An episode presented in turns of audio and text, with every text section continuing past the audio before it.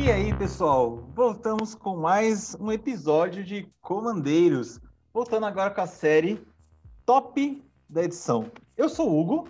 Eu sou o Fran e eu tô aqui que eu quero ver fogo no parquinho, eu quero ver treta, porque a gente tava muito bonzinho nos últimos episódios. Sim, acabou essa, essa palhaçada aí de page, trégua. Agora já voltar com top da edição e top da edição vocês sabem que pega fogo. E a gente vai falar de. O top da edição vai ser dessa vez sobre Strixhaven, a edição nova aí que nós temos de Magic. É isso aí, essa edição aí que tava prometendo, tinha gente que tava com altas expectativas aí, vamos ver o que, que a gente achou da edição. Só que antes de falar a história, falar mecânicas, opinião, quais são as nossas melhores, as cartas que nós achamos são as melhores aí, segue a gente lá no Instagram, arroba comandeiros, com dois M's. Segue a gente, dá aquele like, e depois que eu ver esse podcast aqui, comenta lá que a gente que é a sua opinião aí do que, que você achou desse episódio. Isso aí, a gente vai começar agora também uma Copa de Commanders, uma Copa para competir para ver quem é o melhor ou o commander mais popular aí da galera. A gente vai fazer eles competirem numas chaves. Acompanha aí que vão vir novidades. Tem novidades no canal aí, tá? Canal não, no Instagram. Temos novidades. Estamos uma, estamos uma versão 2.0 aí. No, nos aguardem. Bem, então pra gente poder começar, né? Vamos falar então da Universidade Strixhaven, o melhor ensino para você. Criou até logo, tem slogan. Bom, gente, vou falar aqui um pouquinho da lore da, daqui da, da história e eu já vou aproveitar e emendar minha opinião sobre essa lore, tá? Sobre o que eu achei de, de Strixhaven. Primeiramente, o que precisa ficar claro aqui para vocês é que Strixhaven não é o plano, tá? O plano se chama Arcavius, é, Strixhaven é universidade, que funciona mais ou menos como uma universidade americana. Que no, quando você entra, quando você é calouro, você tem uma grade curricular meio que única para todo mundo, e depois, quando você vai para o segundo ano ali, você faz a sua aplicação para o curso que deseja. Só que ao invés de você fazer a aplicação para um curso diferente, você faz a aplicação para uma faculdade diferente, que daí nós temos cinco faculdades, que é o que é, prometeu ser diferentão aí, né? Da edição, que daí eles colocaram as cores inimigas, né? As cinco cores, uh, cinco duplas de cores inimigas, que você faz a sua aplicação quando você vira veterano aí na faculdade. Que são elas: verde e preto, azul e vermelho, preto e branco, azul e verde e vermelho e branco. E daí essas são as cinco faculdades. Uh, toda essa essa edição foi construída em cima de um mote meio de Harry Potter, né? Só que como seria o Harry Potter se fosse uma faculdade e não uma escola, né, para crianças, para jovens Como você tá falando, né? Harry Potter, Harry Potter sem ter Harry Potter. Exatamente. E assim, as referências não é só de, por ser uma faculdade, uma escola de bruxos, né? É, tem muitas referências em, em, ilustrações e até a uniforme dos calouros, que é um uniforme cinza, né? Que é, você ainda não fez aplicação para nenhuma das casas. O uniforme dos calouros é um uniforme muito parecido com se você for ver dos filmes do Harry Potter, né? Aquele uniforme cinza, uh, com uma capa longa tem lá um esporte de bruxos, né? Tem é, bruxos usando magia para o cotidiano deles, enfim, uma série de questões aí que são muito parecidas com Harry Potter, embora o Wizards insista em falar que não, não é, não é uma cópia de Harry Potter. Até o quadribol eles copiaram, né? Então, Queria minha... tanto que fosse que nem a edição de Salan, que teve aquelas cartas Godzilla, cara. Nossa, mas, mas tudo bem, né? Fica aí o nosso desejo de, desejo de coisas que a gente não teve. Exatamente. Ia ser legal, né? Eu, eu, vejo muito a casa Silver Quill, que é a preta e branca, muito como a Sonserina, né? Seria legal ver o Draco Malfoy é, numa carta ali, embora não tenha o verde, enfim. É, viagens ali que a gente pode ficar sonhando, né? Já que teve a edição com Godzilla, referências ali que a gente pega, né? Mas enfim, entendendo como é que funciona o plano, a gente entende que cada casa vai ter uma mecânica, uma dinâmica diferente entre ali as cartas. E tecnicamente estava sendo prometido que seria diferente das guildas de Ravnica. Né? Mas a gente já fala se realmente ficaram diferentes ou não, na hora que a gente for falar um pouquinho mais sobre as mecânicas.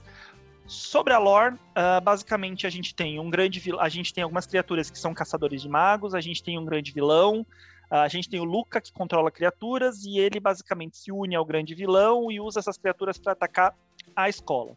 A gente tem ali a Liliana como usando um codinome de professora Onyx, sendo professora. A gente descobre que ela já estudou lá no passado e ela voltou agora como professora. A gente tem a Casmina, que eu confesso que eu não entendi até o momento onde eu li, eu não terminei de ler, que não saíram todas as, as histórias ainda. Eu não entendi bem que, que a Casmina quer, o que, que a Casmina tá fazendo. Você sabe que ela levou os gêmeos lá de Eldraine para esse plano para eles estudarem, aprenderem a usar a magia deles, e que a Liliana está interessada nesses gêmeos aí para ajudar a defender a escola. E aqui a gente vê uma desconstrução gigantesca da personagem Liliana, que era badass, que era uma baita de uma planinalta pré-emenda, super poderosa, e aqui, como professora, ela foi completamente nerfada. Ela virou aquela professorinha que não sabe se defender de alunos, gente. Então, fica aqui minha reclamação, que a minha planinauta favorita virou uma bosta nessa história. Coitada de professora Onyx. É, vida de professor é complicado. É, ficou totalmente insegura, dá pra ver que ela tá remoendo ainda as angústias aí pelo Gideon ter ser sacrificado por ela, mas ainda assim ela parece que ela esqueceu tudo que ela já foi. Mas enfim, vamos falar um pouquinho do que eu achei sobre a história, tá, gente?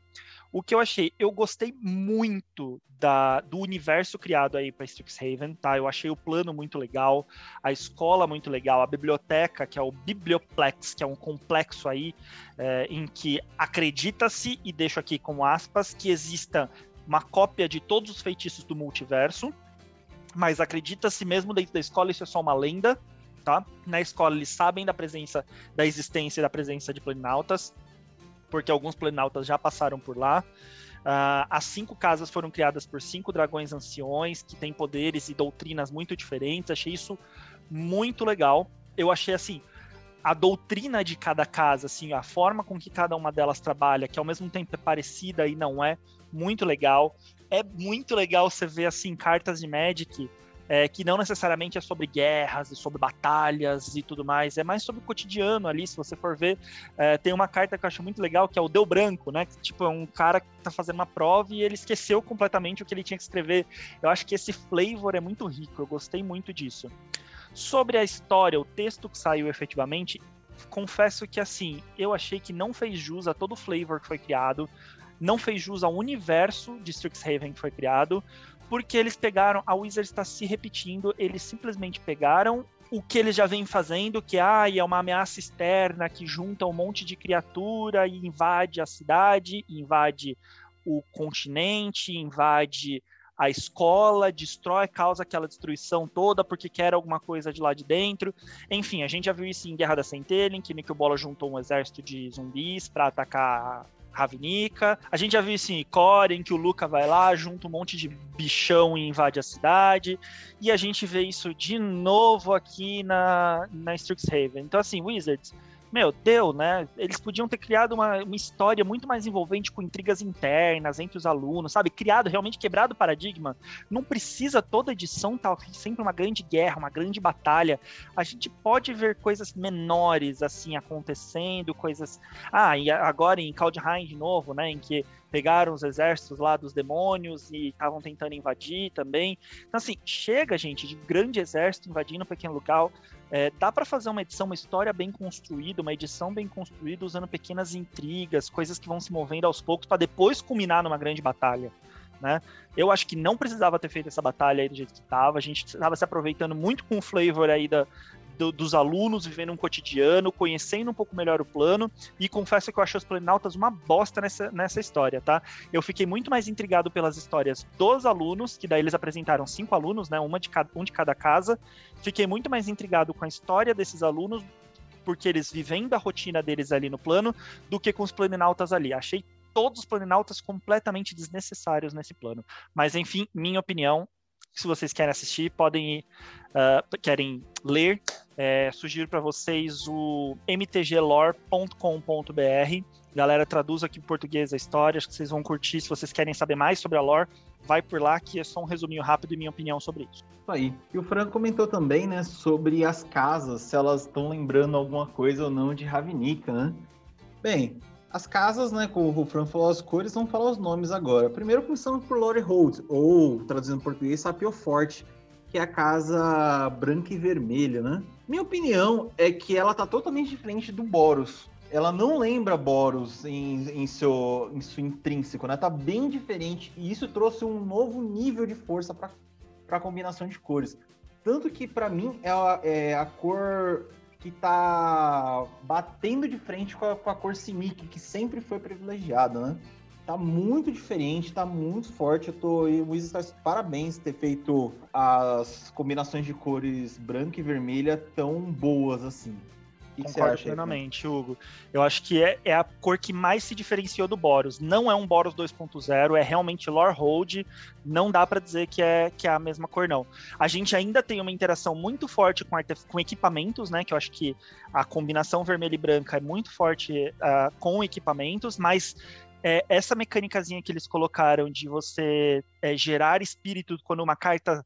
É, toda vez que uma carta deixa o seu cemitério, é, porque eles são historiadores, né? Aí na lore, a, a, Casa Vermelha e Branca são uma casa de historiadores, então eles fazem com que a história se torne viva. Então, ou seja, eles trazem do cemitério na forma de um espírito para o campo. Achei isso muito legal, fez todo sentido para mim. Achei que tematicamente é a melhor casa. Eles deixaram de focar em artefatos, né? Que né, os Boros estavam focando tempo para cá e focou para artefatos. Né? Deixou focar em equipamentos agora tá focando em artefatos, que ficou bem interessante. E realmente, essa história de sair carta do cemitério é uma coisa que não é tão, tão forte assim no, na combinação branca e vermelha. Parabéns, Jesus. Bem, pegando a próxima casa aí pelas ordens que saíram, né? Foi a casa Prismari. Bem, a casa Prismari, é, eles falam que é a casa dos, dos artistas, né? Do, das crianças teatrais de Strixhaven.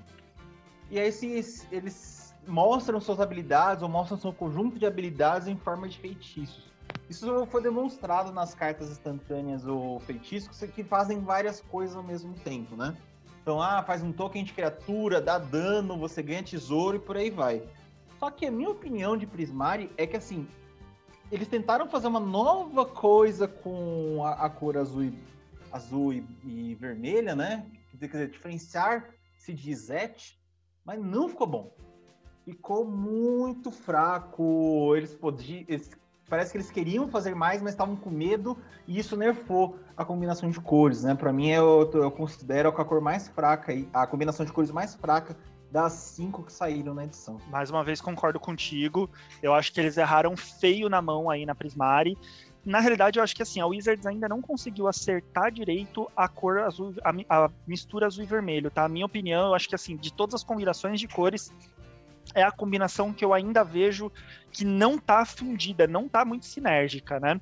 Você tem é uma combinação boa porque você dá dano e compra muita carta, mas eu não vejo ela trabalhando tão fortemente junta, pelo menos não no Commander. Eu acho que Prismari, eles erraram na mão. Eu achei muito legal essa habilidade que eles colocaram de você toda vez que você castar ou copiar uma mágica instantânea ou feitiço, você ativa alguns efeitos aí, dá uns ETBs aí na, na como se fossem uns ETBs em cartas, né? Triga alguns efeitos em cartas que já estão em campo. Achei isso legal, é, não só no castar, mas também no copiar.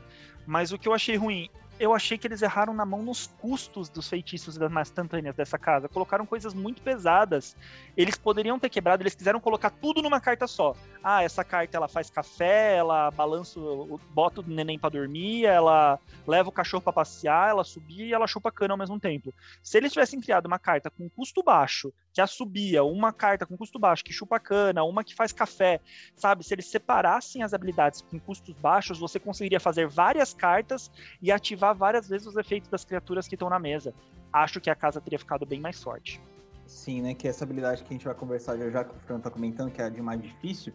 A mais difícil, ela, eu tava pensando que ela seria brilhante na casa Prismária, né? Putz, é a casa que você vai fazer instante só seria rodo. E aí os mais, as, as habilidades mais difíceis vão trigar um monte de vezes e o pessoal vai começar a ter medo da, da combinação de cores. Mas não foi dessa vez, né? Eles erraram a mão querendo travar um pouco e travou demais, e aí acabou sendo essa combinação bem fraquinha aí entre as outras, é, comparando com as outras casas, né? Tanto que Prismari para ser bom, que eu já vi muitos comentários por aí, precisa de Sapio Forte e precisa de Quandrix para ser bom. Quer dizer, por quê? as mágicas são muito, são muito pesadas para fazer, então precisa de ramp. O ramp tá nas, nas outras casas, não tá no, no Prismari. O Prismari tem alguns redutores, mas é muito pouco. É o que eu falei, eles quiseram, acho que, dar aquela sensação de ser um grande espetáculo, e daí você faz uma mágica, que essa mágica faz todo mundo fazer uau, é, só que não precisava, eles poderiam ter feito preparado um grande show com várias pequenas, músicas, né, vários pequenos espetáculos, e daí fazia um grande show no final. É, eu acho que eles erraram na mão aí em colocando essas cartas gigantes aí de grandes espetáculos. É uma pena. Bem, a próxima casa, né, a próxima faculdade é a faculdade Quandrix, que é dos magos matemáticos, né? De, o lema em inglês é Math is Magic. E lembra Simic, né? Porque você tá mexendo com marcador, mas tem uma coisa mais, né? Tá mexendo com token. Eu não, Simic não mexeu assim com tokens que nem Quandrix mexeu. Mas tá meio um pouco parecido, né? É Simic 2.0 para mim. É, tá forte, tá? Não vamos falar que vamos falar assim, ah, não, é, não. Eles é, tentaram nerfar a, a, combinação azul e verde. Meu amigo, não aconteceu isso em, em. Né? Temos cartas muito fortes aqui, que a gente até vai comentar no top da edição. E, cara, é... vai demorar para essa combinação de cores e o verde, né, ser, se, não serem mais os privilegiados. Falando aí da, do flavor, né, da, da, da, coisa, eu senti um pouquinho de falta de, como nas outras cores, eles quiseram colocar o flavor muito presente, né, na, nas cartas, na, da, da, casa, essa é a cor que eu senti o flavor menos presente, sabe? De brincar um pouquinho mais com números, com eles quiseram colocar muita coisa de é, números perfeitos, né? Um quadrado perfeito, brinca muito com criaturas que têm o mesmo poder e a mesma resistência, porque daí são criaturas é, equilibradas, perfeitamente equilibradas. Eu, acho, eu achei que eles quiseram colocar dessa forma, mas não foi bem colocado nesse sentido. É, no fim das contas, é só mais um azul e verde que multiplica tokens, faz cópia de criaturas e multiplica marcadores. E também tem uma sub-habilidade, né? Que é jogar terreno em jogo, né? E também tem esse suportezinho aí como uma outra coisa dos Quandrix, né? Que ajuda a jogar terreno, ser um pouco mais rápido o jogo também, além de fazer tokens, os tokens de fractal, né? Fractal, inclusive, desculpa te interromper, fractal, inclusive, que eu vi um monte de gente achando que fractal era fractius, não é. fractal é de tipo de make de fração, né, que eles quiseram dizer. Fractius em inglês é sliver, galera. Bem, indo para a próxima casa, a penúltima casa que nós temos aí, é a, ca a casa de Silver, Silver Quill, ou Platinopena né? Que é a combinação preta e branca, com os bichinhos aí em forma de. com os elementais em forma de tinta. Bem, é uma casa política, né? E política é, uma, é, é a característica de Orzhov. Eu acho que eles tentaram fazer uma nova política, né? Tipo, ah, vamos beneficiar todo mundo aqui, mas a um custo. E também eu achei que faltou coragem. É, eu achei que faltou. É, a combinação Orzhov, para mim, é uma das combinações mais fortes que tem no Magic. Assim, o preto e o branco, para mim, são cores que combinaram muito bem eu achei que faltou um pouco de coragem, achei que faltou um pouco de cartas de group hug. Já que é para ser político, o político quer fazer acordos, né? Então você faz acordos, obviamente, você sempre vai tentar fazer um acordo que você se saia um pouco melhor do que o seu oponente, mas eu senti um pouco de falta da, das cartas de group hug, né? Ok, estamos falando de Commander, essa é uma edição que não necessariamente é feita para Commander, mas mesmo pro T2 poderia ter feito alguma coisa tipo assim, seu adversário faz uma coisa e você faz duas vezes aquela mesma coisa. É, faltou coragem mesmo, ou cartas que, tipo, sei lá, que a, que a politicagem seria realmente mais importante ali. Mas não achei as cartas ruins, tá? Não entendam isso. Diferente de Prismari, que eu achei realmente a, a combinação nessa edição ruim, Silver Quill eu não achei necessariamente ruim, mas eu achei que faltou um pouco de coragem. Na, é, na... A, a, palavra não é ruim, né? Quando a gente tá falando que a palavra, pessoal, precisa entender, a palavra é coragem. Eles podiam ter feito mais aqui dentro de uma casa que você tem cria líderes, né? Como a, a descrição da casa. Líderes inteligentes e vorazes, né? Então, já que é isso, faltou umas cartas assim, de política para você jogar na mesa e o cara falar, putz, sabe? É, cartas do nível do, do dragão criador da casa. Pra gente finalizar, vamos de Murcha Flor, né? Ou Wicker Bloom, os murcha-flores são, bio, uh, são gótico-biológicos, né? Eles extraem o poder dos seres vivos, seja para aprimorar a natureza ou explorá-la. Lembra Golgari, né? Golgari mexe com a vida né? Eu gostei, Lembra um pouco Golgari, mas assim, eu gostei de um diferencial que eles estão mexendo com pontos de vida.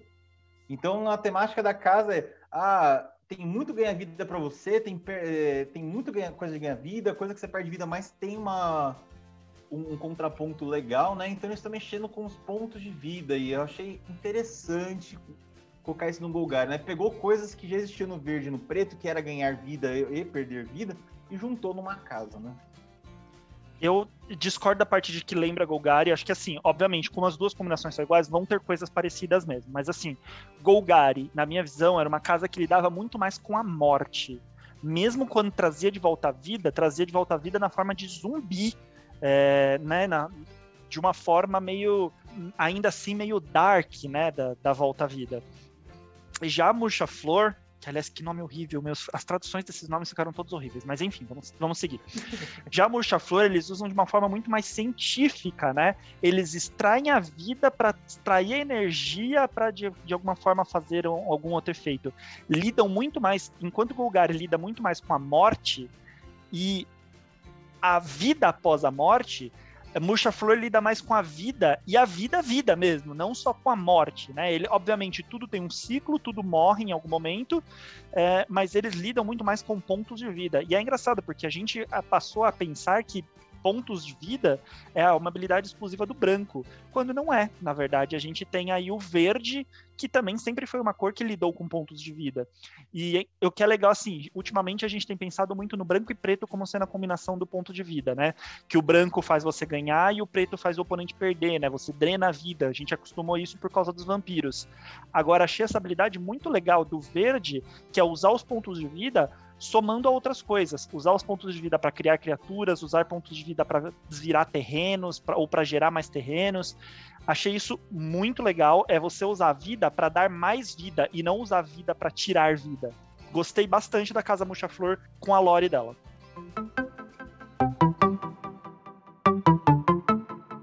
Beleza.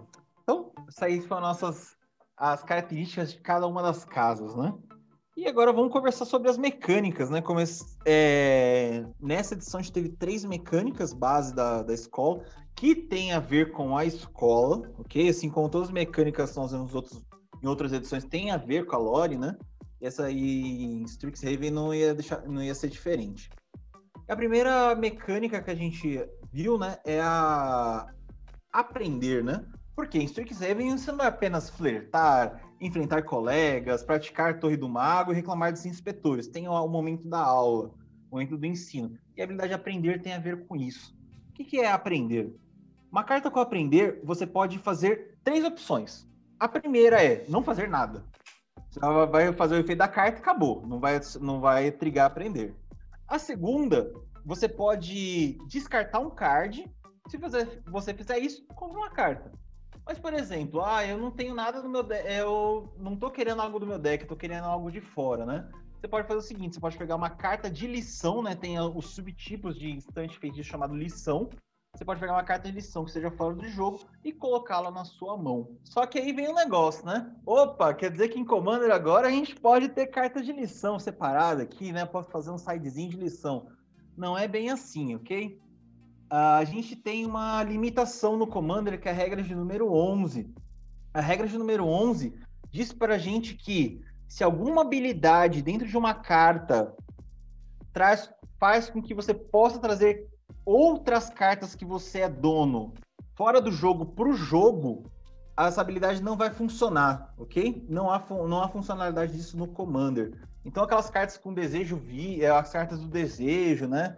Uh, o CAR, grande criador, e as cartas com aprender, elas não podem trazer cartas de lição, né? Cartas de lição são cartas que têm que ser trazidas por outra carta, e quando uma carta é trazida fora do jogo, de fora do jogo por outra carta, isso, isso aí é proibido no Commander. É, e aqui entra a primeira grande discordância minha do Hugo nessa, nesse episódio, que a gente já conversou sobre, e eu acho que faltou um pouco de coragem do comitê de organizador de regras do Commander, porque Magic é um jogo vivo. Não dá para você falar que ah, em time que tá ganhando não se mexe, e Commander a gente não pode trazer carta de fora do baralho e a gente vai manter essa regra.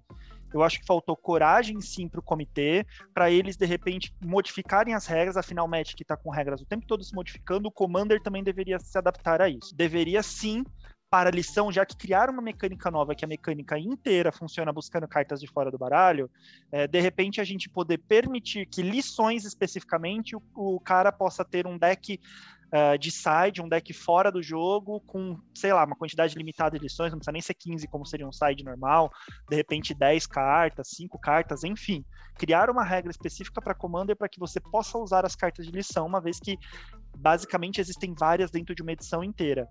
É, achei que faltou coragem para modificar as regras e de repente fazer o que acontecer. Porém, Commander for fun é aquela coisa, né? Se seu grupo concordar em usar dessa forma, fique à vontade, né? Quem, quem manda nas regras do seu grupo é seu grupo, né? Você não, eu, a gente até estava discutindo, né, Hugo? É a mesma coisa que a FIFA querer colocar, em, é, mandar nas regras do futebol de rua da galera. A FIFA manda na regra do que vai acontecer no estádio. No futebol de rua da galera, a galera cria a própria regra, né? Sim. Aí a nossa discordância foi isso aí, né? Que o Fran acho que faltou coragem. Para mim, assim, eu acho que a partir do momento que você coloca, você dá uma brecha para você colocar a pessoa poder buscar cartas fora do jogo, você cria a possibilidade do side, né? Então, o cara, dependendo do deck, ele vai usar ah, vai mexer num side para contra aqueles decks específicos, né? E pode ser um pouco chata essa, essa situação, né? Eu, por exemplo, se, as, se lições fossem, por exemplo, você pudesse pegá-las fora do jogo, mas sem outras cartas para fazer isso, né, como as, as cartas, a habilidade de aprender, elas poderiam ser utilizadas. Então, eu concordo com cartas fora do jogo, contanto que elas possam ser tiradas sozinha, né? Aí seriam como, como os companheiros. Eu sou totalmente a favor dos, das cartas companheiro. Mas a partir do momento que a gente, que a gente tem uma. Ah, você pode montar um negócio, três cartas separadas, cinco cartas separadas, eu acho que segura um pouco o Commander. E foi nossa discussão, essa foi essa discussão aí que eu e o Fran tivemos, que não chegamos a um ponto, né? É isso aí. Acho que assim, acho que as duas opiniões são válidas. Eu entendi o lado do Hugo, embora continuo não concordando. Até porque eu acho que lição não é um side, você faz um baralho de lição fora do jogo. É, daí vai ter só lições e só cartas com aprender vão poder buscar ele. Da mesma forma com que eu acho que o Hugo também entendeu o meu lado, embora ele ainda não concorde. Mas aproveita e vai lá no nosso Instagram e diga aí é, se você concorda comigo, com o Hugo, se você tem uma terceira opinião, diz aí pra gente que a gente vai gostar de saber também. A gente pode fazer uma discussão aí a mais sobre isso. Isso aí, gente. Vamos lá. Se, se tiver uma discussão boa, vamos gerar conteúdo sobre isso aí, porque o negócio. O momento é, é, é bem é oportuno, né? E aí? Pode carta fora do jogo? O que, que você acha? Bem, então vamos continuar aqui, né? A segunda habilidade que a gente teve é a habilidade de mais difícil, ok? Ou Magecraft, né? Que é a habilidade em inglês. A habilidade de mais difícil, ela é desencadeada a partir do momento que você casta uma mágica instantânea ou um feitiço, ou copia uma mágica instantânea ou um feitiço. A gente já teve algo muito parecido aqui em, em War of Spark, que teve o Hal o, a carta do Halzarek na, na época fa, faz essa habilidade aqui, né? Já era bem interessante na época e agora jogaram isso aqui de vez para para edição de Strixhaven. Então é o seguinte, eu gostei muito dessa habilidade desencadeada. Você vai lá, caça uma mágica, trigou a habilidade. Você vai lá, copia uma mágica, desencadeou a habilidade. E as habilidades não são ruins, tá? É, por exemplo, tem carta que quando você castar uma mágica ou você copiar uma, uma mágica instantânea um feitiço, você compra uma carta. Excelente. Vai, vai comprando, vai jogando mais e vai aumentando aí a quantidade de massa que você joga. Tem, tem outros, por exemplo, que é o Lume Scriba Leonino, que dá, toda vez que você castar uma mágica instantânea um feitiço, ou copiar, você dá. Cada criatura sua ganha mais um, mais um. Tem outra que é o de Murcha Flor, que eu não tô lembrado o nome agora, mas toda vez que você jogar uma instantânea feitiço ou copiá-la, cada oponente perde um ponto de vida e você ganha um. Então, assim, tá muito boa essa habilidade e eu espero que ela continue ao, ao longo do tempo. Fora que é um, um grande ajuda para decks de Storm, né? Que precisam fazer aquela rajada boa lá. Isso aqui auxilia cada vez mais na rajada ou fazendo algo pior na mesa. É, novamente, é, não vou ficar chovendo numa olhada, já falei um pouquinho do que eu achei sobre isso quando eu falei do Prismari, mas basicamente assim, acho uma habilidade excelente. uma baita habilidade, mas muito boa mesmo, só que ela não se sustenta dentro da própria edição ela depende de outras edições para poder ser boa. Ela depende dos blocos de Ravnica para você poder usar as cartas do de Zet. Ela depende de Storm, das cartas de, de, com rajada. Ela depende de cartas antigas. Por sorte, para nós comandeiros, qualquer uma dessas outras edições eh, serve, né? A gente pode usar rajada, a gente pode usar as edições passadas de Ravnica, e daí talvez você consegue misturar aí com as cartas Zet, da, com as cartas aí de Zet não, de com essa habilidade mais difícil e, e fazer um bom deck com isso, né? Mas não se sustenta Sim. dentro da própria, da própria edição. Bem, para a gente encerrar então as, as habilidades que foram geradas, mecânicas que foram geradas nessa edição, eu vou falar de salvaguarda ou ward, né? Como é que foi em inglês. Bem, salvaguarda, seguindo a, a história do, do, do, Magic, os feiticeiros eles não concordam em quase nada, mas todos odeiam que mexam nas coisas dele. E com a habilidade de salvaguarda, quem mexer nas suas coisas vai pagar bem caro por fazer isso, né? Então, a salvaguarda é quase como se fosse uma resistência à magia. Né? Como é que ela funciona? Ela é uma habilidade desencadeada que, quando a permanente for alvo de uma mágica ou, de habilidade, ou habilidade oponente controla, ele tem que pagar o custo de salvaguarda. Se ele pagar o custo de salvaguarda, a habilidade vai acontecer na carta. Caso não, a habilidade é anulada. Né? A mágica a habilidade ela é anulada. Então, salvaguarda tem, tem custo de mana, tem salvaguarda de pagar, pagar vida e por aí vai, né? Eles deixaram salvaguarda em aberto. Então, tem muitas possibilidades de custo de salvaguarda e eu achei bem interessante né? esse terceiro protetor que a gente tem agora no Magic, né? A gente já tem resistência magia, a gente tem o manto e agora tem salvaguarda. O indestrutível também, né? É, o, essa habilidade, na verdade, ela já vinha sendo testada em várias cartas ao longo aí do, do, das últimas edições, né? Várias cartas em que se fosse alvo de baixa habilidade, o oponente tinha que pagar dois a mais, ou enfim, fazer qualquer outro custo. Agora eles basicamente deram uma keyword para essa habilidade, né? Sim. Só para reforçar o que o Fran falou, a Casmina de Guerra da Centelha teve essa habilidade. Né? Não tinha nome ainda na época, mas agora tem nome. Tanto que é um outro detalhe, né? Cartas de Guerra da Centelha, o Hal e a Casmina, que agora puxaram. Ó, tinham uma habilidade e agora tem o nome certo dela, né? E só para deixar claro, caso vocês não tenham percebido, essas habilidades elas não são voltadas para cada uma das casas, tá, gente? A, é, são magias de todas as edições, de todas as casas aí, né? De todas as faculdades, que daí cada faculdade usa do seu jeito, mas são magias que então, aquela habilidade lá de mais difícil, embora seja muito mais a cara da casa Prismari, você pode encontrar ela em qualquer uma das, das cinco casas, né? Deixa eu só complementar uma coisa, Hugo. Ei, pode falar. É, acho que uma sub-habilidade também que veio nessa edição, que veio muito forte, porque todas as cinco casas têm, e todas elas têm só cada uma da sua forma, embora não seja uma, uma habilidade nova, uma mecânica nova, eu acho que é é bem legal a gente deixar aqui claro, é a habilidade de criar tokens, né?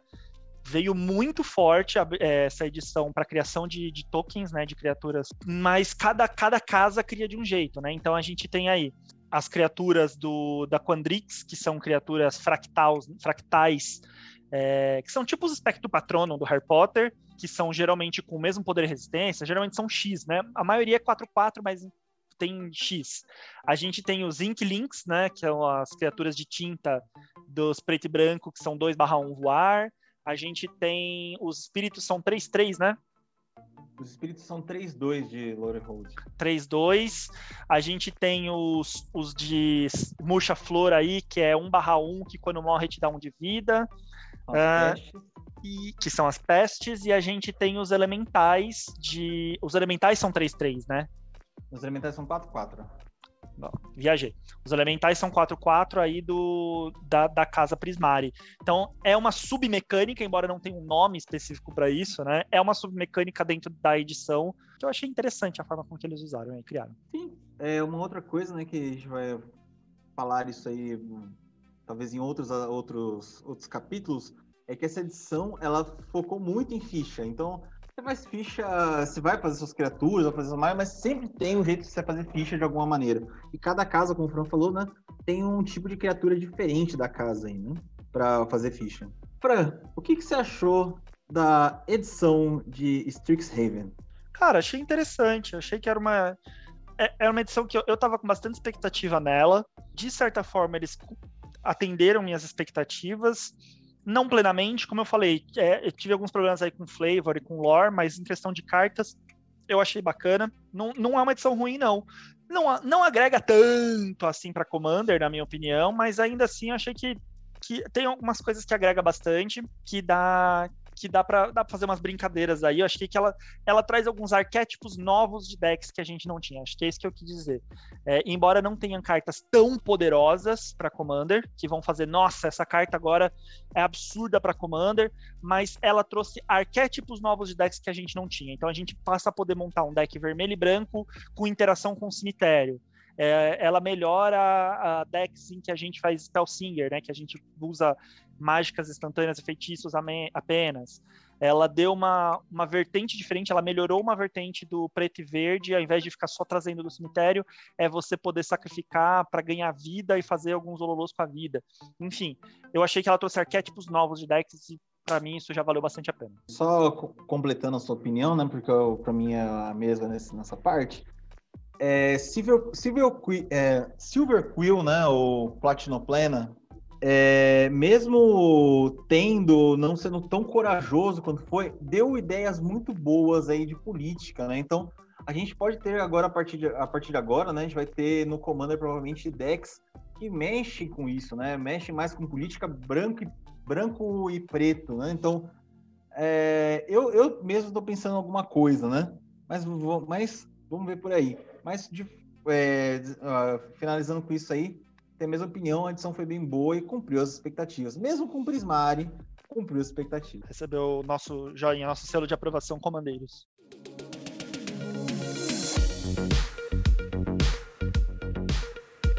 Bem, então agora vamos parar agora da, da conversinha, né? E agora sim vamos começar com o tapão, né? Vamos começar com o bate-boca aqui, falando quais são as melhores cartas que eu e o Fran achamos aqui para Commander. Só que dessa vez vai ser diferente. Dessa vez a gente não vai falar uma carta de cada cor, depois uma multicolorida e uma incolor. Bem, como essa edição ela celebra o multicolorido, né? Principalmente das cores inimigas, a gente vai fazer diferente.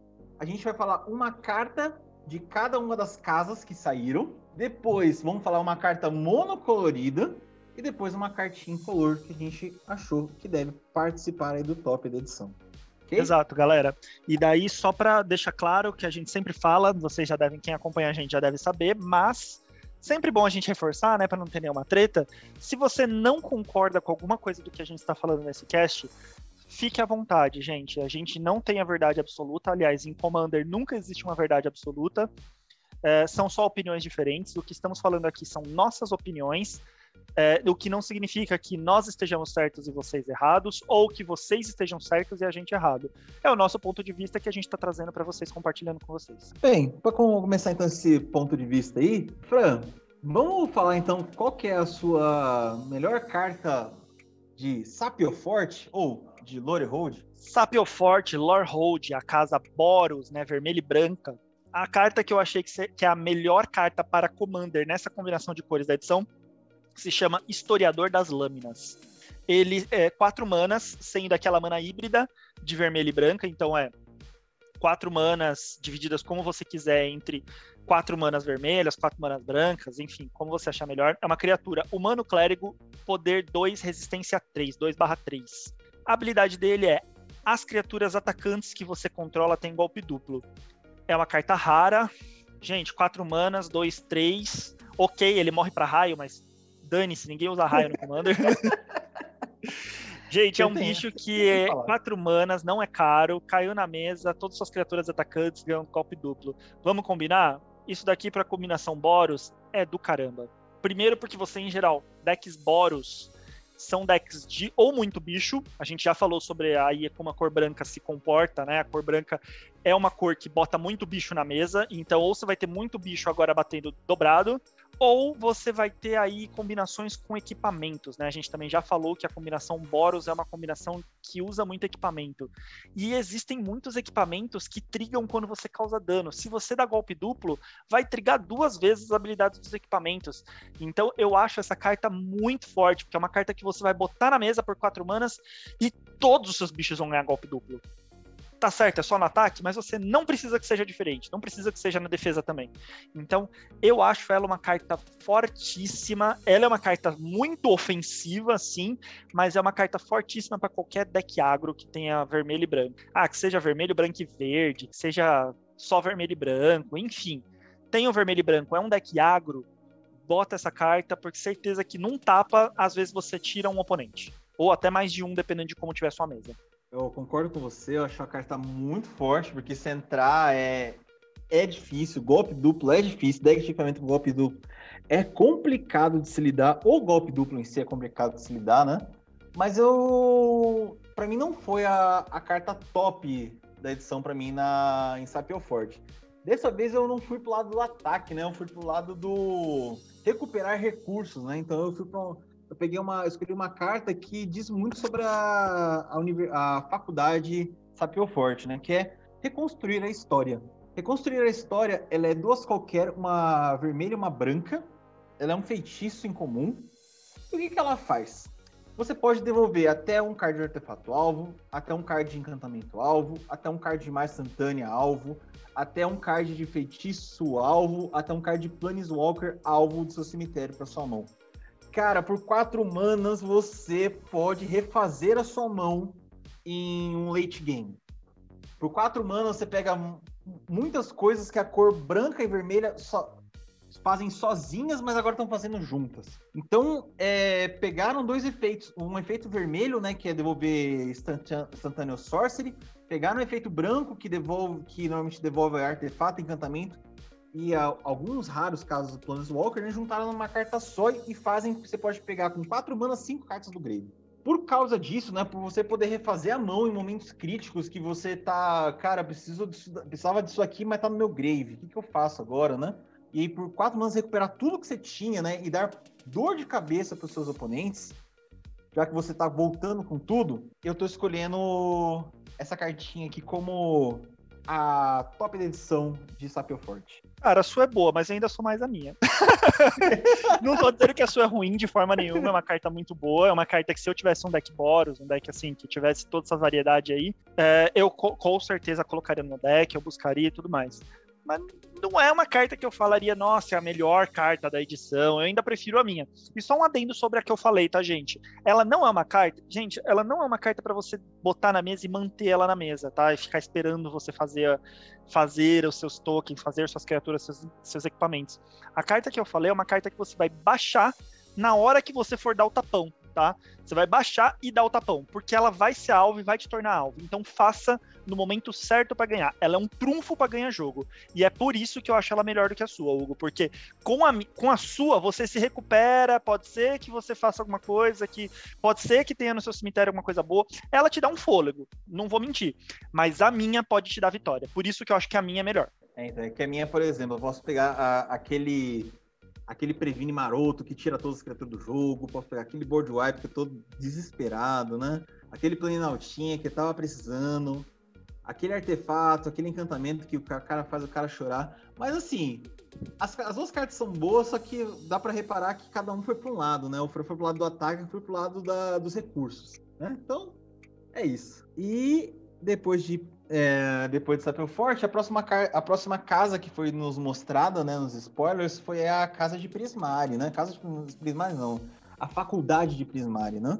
Na sua opinião, qual das cartas de Prismari foi a top edição? Olha, eu achei que Prismari teve várias cartas úteis para Commander. Várias cartas que, assim, é, é, é útil. Você olha e fala assim: ah, eu tenho um deck Zet aqui, ou um deck Spellsinger, eu tenho um deck de Calamax tem várias cartas que você fala assim: ah, essa carta entra no meu deck de Calamax, essa carta entra no meu, no meu deck do, da Elsha do Infinito, essa carta entra no meu deck de Infinizete, na minha deck de Storm. Úteis, mas que eu pudesse falar: caraca, essa carta realmente fez diferença na cor azul e vermelha. Não tiveram muitas, eu confesso que foi até fácil para eu achar, porque eu bati o olho numa só e foi ela mesma que é uma das estudantes de destaque, né? Que, como eu falei, essa edição apresentou pra gente na lore cinco estudantes de, de destaque, né? Um de cada cor, e é a Ruta, artista instável. A Ruta é um orc xamã, ela é três manas, sendo uma qualquer, uma azul e uma vermelha. É uma criatura lendária 1/4. Você paga dois qualquer, devolve ela para sua mão e você copia uma mágica instantânea ou feitiço alvo que você controla. E você pode escolher novos alvos para aquela cópia. Uh, e depois você pode baixar ela de novo por três manas, ela vai estar na sua mão. O que, que eu acho bacana? Primeiro que ela tem essa evasão. Então, se você tem duas manas em pé e o oponente dá um board wipe, você vai perder tudo, tipo, ela pelo menos você salva. Paga duas manas, devolve ela para sua mão. Já é um. já salva um pouco.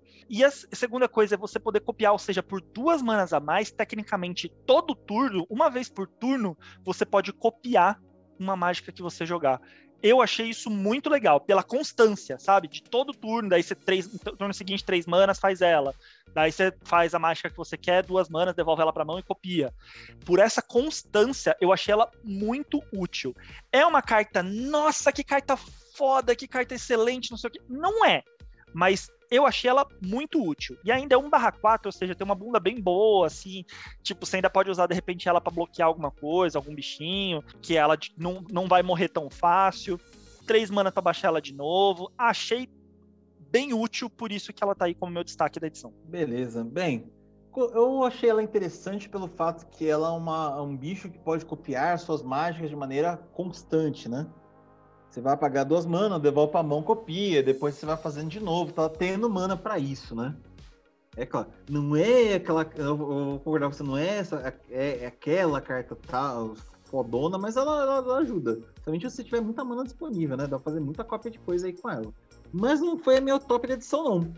Meu top de edição, discordando novamente do senhor Fran, foi o. O dragão criador da faculdade Prismari, né? Que é o Galazete Prismari. O Galazete Prismari é duas qualquer, uma azul e uma vermelha. Ele é um dragão ancião lendário, 3-4 voar. Ele entra no jogo, você faz um token de tesouro, né? Uma fichinha de tesouro. Segundo efeito, os artefatos que você controla tem. Vira, adicione um mana de qualquer cor. Gaste essa mana apenas para conjurar mais Santana ou um feitiço. O pessoal tá chamando ele de novo Urza, né? Ou Urza 2.0, ou uh, finalmente fizeram um Urza justo. Porque ele lembra o Urza no segundo, na segunda habilidade, né? De virar artefato para gerar mana. Quer dizer, tem que virar, né? Não é tapar tal. Se, se for bicho enjoado, não pode fazer, mas tudo bem. Eu achei ela muito forte porque você. Os tesouros, eles têm um problema, né? Que você vira, sacrifica para gerar mana, acho que a cor perdeu o tesouro. Ele faz com que tesouros e outras pedras e outras coisas que não são pedras de mana, mas são artefatos, comecem a gerar mana para você para te auxiliar. E a gente sabe muito bem qual é o poder de um deck baseado em artefatos quando ele começa a, vi a virar artefato para gerar mana ou para reduzir custo. A gente sabe o poder disso daí e o, o, jogo fica complicado quando cai uma coisa que faz isso na mesa, né? E o Galazete é mais uma carta que faz isso, né? Nos auxilia a fazer os artefatos gerar mana pra gente, pra gente poder jogar as nossas coisas. No caso, é só instantâneo ou feitiço, né? Mas isso não deixa de ser forte por causa disso. Lembrando que a gente tem muita carta de artefato, de artefato que vira ele para desvirar outro artefato, né? Então só começar a virar virar certos artefatos para desvirar outros, vai ficar gerando mana rodo, ou cartas que desviram todas as permanências que, que sejam artefatos, ou permanências que não sejam terreno, enfim. Tem infinidade de coisas dá pra fazer e dá pra ficar gerando mana infinitamente com esse cara aí. Para jogar suas mais instantâneas ou feitiço. Ok? Então, é, ela é uma peça muito interessante para Dex Spell Singer, tá certo? Então, Dex Spell Singer que usa. que precisa de muita mana, tal, ou precisa de outras coisas para gerar mana, é muito interessante o Galazete. Eles estão chamando ele de novo Urza, né? O Urza gera mana para qualquer coisa mas o Galazete gera mana para instantâneo e feitiço, e isso pode ser uma coisa muito interessante, pode virar algo, ser algo perigoso dependendo da montagem do, do Commander. Eu admito que a sua carta é mais forte do que a minha, mas eu não coloquei ela, e ela, inclusive, é minha segunda opção, tá? Se não tivesse a Ruta, seria ela que eu falaria. Mas por que, que eu não coloquei ela e preferi colocar a Ruta como a minha destaque? Por dois motivos. Primeiro, que essa carta daí ela vai ser mais usada para combo do que para qualquer outra coisa. E eu não sou um jogador que curta muito combo. Eu acho que o mesão é for fun, a gente tem que se divertir. E combo, assim, depende, depende muito do combo, mas em, em geral, combo é a antítese do que é diversão no Commander para mim. Bom, segundo, que eu acho que ele, essa própria carta se contradiz. Porque ela é muito boa para um deck de, cheio de mágicas instantâneas e feitiços, porém, por causa de, porque a habilidade dele é para você usar os artefatos em mais instantâneo feitiço, mas ao mesmo tempo é, ele só é bom se tiver muito artefato no deck. Então, os artefatos vão competir com as mágicas instantâneas e feitiços. Por esse motivo, eu achei que caiu um pouco a qualidade dessa carta. Eu não achei ela, nossa, que top, que foda. É, admito que é forte, que é uma carta boa. Não tô falando que ela é ruim. Mas é, eu acho que as chances são muito mais de eu ver a ruta no deck da galera do que eu ver esse dragão. É, então. Eu só vou talvez é, rebater um pouquinho desse de gerar artefatos. É que tem coisas que a gente sabe que gera token a rodo, né? A gente tem, por exemplo, recompensa de bronze, que gera um, um tesouro para cada terreno que você controla, mas são coisas específicas, né? Mas sim, é, ele ficou limitado para combo e ele ficou limitado para decks Spellsinger e o cara tem que remanejar um pouco o deck, né, para ter mais artefatos e gerar as manas que você precisa. Mas se você tá pensando no deck Spellsinger novo, né, é uma, uma boa é uma boa se considerar ou ele como comandante ou ele como peça do deck. A única coisa é que você tem que remanejar realmente seu deck aí e botar bastante artefato ou coisas que fazem artefato senão. E não adianta ser pedra de mana, né? Porque a pedra de mana em si já, já gera mana. É, então você tem que fazer um equilíbrio bom. Então, na minha opinião, ele próprio se limita. Por isso que eu não achei ele tão. Nossa, que carta da... foda. Entendi. Então foi essa aí a. Então, beleza. Vamos para a próxima. E agora eu quero ouvir de você primeiro, Hugo. Qual que é a sua melhor carta da Quandrix? É Quandrix a próxima, né? Isso aí. Então, a. Agora, qual é a minha, minha, melhor carta da faculdade de Condrix? Eu vou falar que, na verdade, quando eu vi essa carta, eu falei, putz, pensei que a Wizard ia segurar um pouco a, a, a mão aí na, na, combinação de cores azul e verde, e não segurou não, né? Sabe? Tudo bem, né? Criou, criou uma outra carta que eu acho quebradíssima, mas vamos lá. A carta que eu, que eu fiquei espantado com, a habilidade, com as habilidades dela, né? E para mim é realmente top edição desde quando eu vi pela primeira vez é a carta que é uma carta modal, né? Que de um lado é um feitiço e de outro lado é uma criatura. O lado criatura é a Jadze, Oráculo de Arcavios, que ela é seis qualquer e duas azuis, né? E o lado de trás é um feitiço chamado Jornada ao Oráculo, que é duas qualquer e duas verdes. Então, só um primeiro detalhe: a gente agora tem uma possibilidade nova no Commander. A gente pode ter comandantes que de um lado é uma criatura e de outro lado é um feitiço. Então a gente pode agora começar a jogar feitiços da zona de comando. Isso é uma coisa interessante, né? Não sei a opinião do Fran, né? Mas eu achei bem interessante agora poder jogar feitiços da zona de comando. Eu acho, achei bem legal, aumenta muito o leque de possibilidades. Tecnicamente é um feitiço que você pode jogar mais vezes, sempre pagando dois a mais. Isso. Bem, vou começar então pelo lado feitiço aqui, depois eu vou pro lado principal, que é o, que é o lado do comandante mesmo, que fica pra frente pra gente. Então eu vou começar pela Jornada ao Oráculo, que é duas qualquer duas verdes. É um feitiço que você pode colocar qualquer número de cartas de terreno da sua mão em jogo. Depois, se você controlar oito ou mais terrenos, você pode descartar uma carta. Se fez isso, retorna a jornada, pro do, jornada ao oráculo para a mão do dono. Cara, é complicadíssimo, isso é um ramp absurdo. Né? Você, qualquer número de terrenos que você tem na mão, terrenos, não é terreno básico, é terreno, coloque em jogo. E se tiver oito terrenos já, já deu a habilidade, descarta uma carta e volta para sua mão. Quer dizer, você já pagou quatro manos para tirar da zona de comando, e aí tá colocando na tua mão para você depois você jogar o comandante ou jogar a jornada de novo, caso você queira. Então, assim, já é um ramp arrebatador, né? Muita, muita lente pode ser jogada já. Se você tiver um deck baseado em landfall, vai ter muito trigger de landfall acontecendo, e isso para mim já é uma coisa brilhante dessa carta. E aí temos o lado do comandante, né? Que é a Jadce, a, o Oráculo de Arcavios. Para completar ela, né? Depois de falar, ter falado do custo, ela é uma criatura lendária, é um humano mago 5/5. 5/5 já é um corpinho forte já para um bicho para um bicho azul. Bem, primeiro efeito dele, você descarta uma carta, devolve a Jadice para a mão do dono.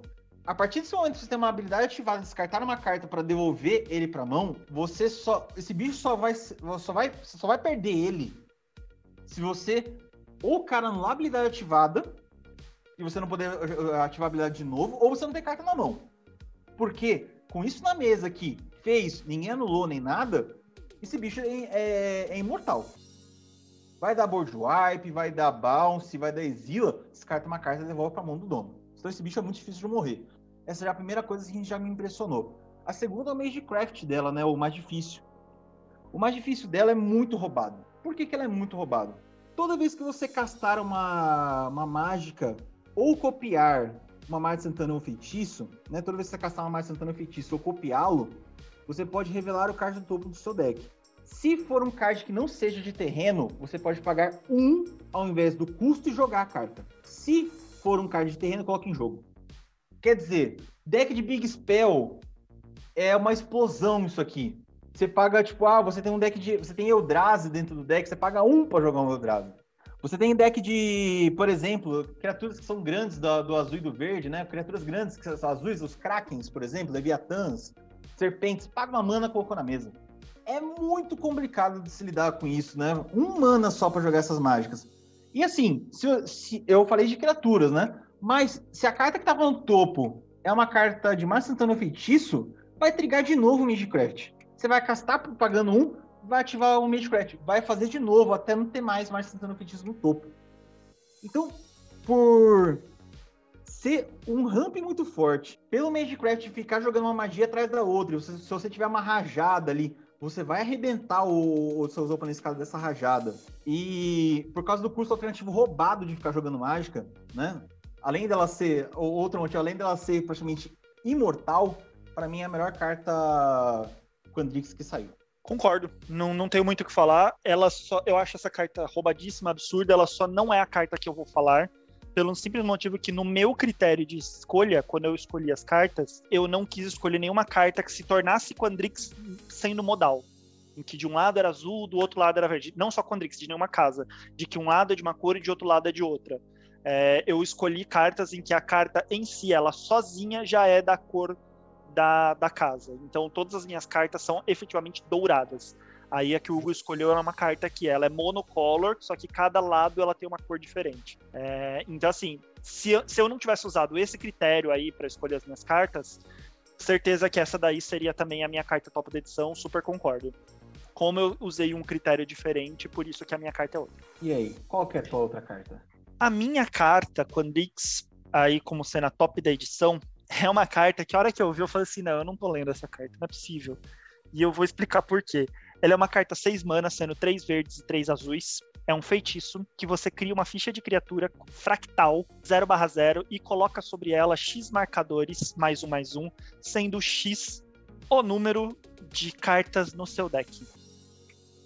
Gente, antes de eu falar dela pro Commander, de eu falar das usabilidades dela no Commander, eu só queria lembrar o Wizards que no Standard a gente tá com Fling é, válido. Então eu posso montar um deck azul, verde vermelho fazer essa carta, ela vai ter, sei lá, 40 barra 40, 30 barra 30, eu dou um fling, para quem não sabe, fling é uma carta, uma qualquer e uma vermelha, eu sacrifico uma criatura e dou o poder dessa criatura de dano num, num oponente. E daí eu vou dar 40 de dano, ou seja, seis manas faço isso, depois duas manas eu dou um fling, sacrifico essa criatura e, dou, e mato um oponente. É um combo difícil de fazer? Não necessariamente, tá? É um combo que eu acho relativamente fácil de fazer, porque você pode montar o restante do deck só para ficar segurando, travando o jogo, daí seis manas você faz isso, depois duas manas sacrifica e mata o cara. Ridículo assim mesmo, gente. Então, uh, mas não estamos aqui para falar do Standard, estamos aqui para falar de Commander. Para Commander, muita gente vai torcer o nariz e falar assim: ah, mas vai fazer um bicho enorme barra enorme? Sim, e quando eu digo enorme barra enorme, você vai fazer um bicho aí, em geral, 70 barra 70, 60 barra 60. tá? Porque no Commander no Excel Deck tem 100 cartas. Você vai fazer um bicho gigante e, ah, mas ele não se defende, não tem nenhum atropelar. Gente, a gente tá falando de azul e verde. É difícil dar atropelar no, com verde? Não é difícil dar atropelar com verde. É difícil você dar um, um, dar um imbloqueável com o azul? Não é. Você tem azul no deck, você tem provavelmente alguma coisa que deixa a carta imbloqueável. Se você tem verde, você deixa a carta com atropelar. Mas ok, vamos falar outros usos. Nós estamos falando aí, a gente está com mutação. Se você muta, a partir do momento que você muta, você tem a carta que você mutou com todos esses marcadores mais um, mais um em cima dele. Então, por exemplo, eu tenho o deck de Otrime. Essa carta vai pro meu deck de Otrime. Eu vou fazer esse bicho aí 70 barra 70, depois eu vou fazer o Otrime mutando nela e vai ficar o Otrime 76 barra 76 atropelar. Uh, essa carta é excelente, a gente tem N formas de proteger, N formas de dar dano, e se você tem o deck do Calamax, que é o deckzinho lá azul, vermelho, verde, que é o spellzinho que você copia mágicas, etc., você ainda vai poder, porque tem vermelho no deck, você ainda vai poder usar Fling também, em que você sacrifica ela e dá de dano no oponente.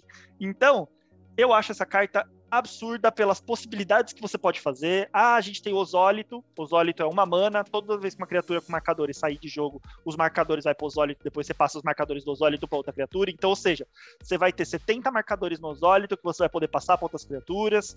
Existem N habilidades Simic aí que transferem marcadores, que você pega criaturas com marcadores e dá N habilidades diferentes.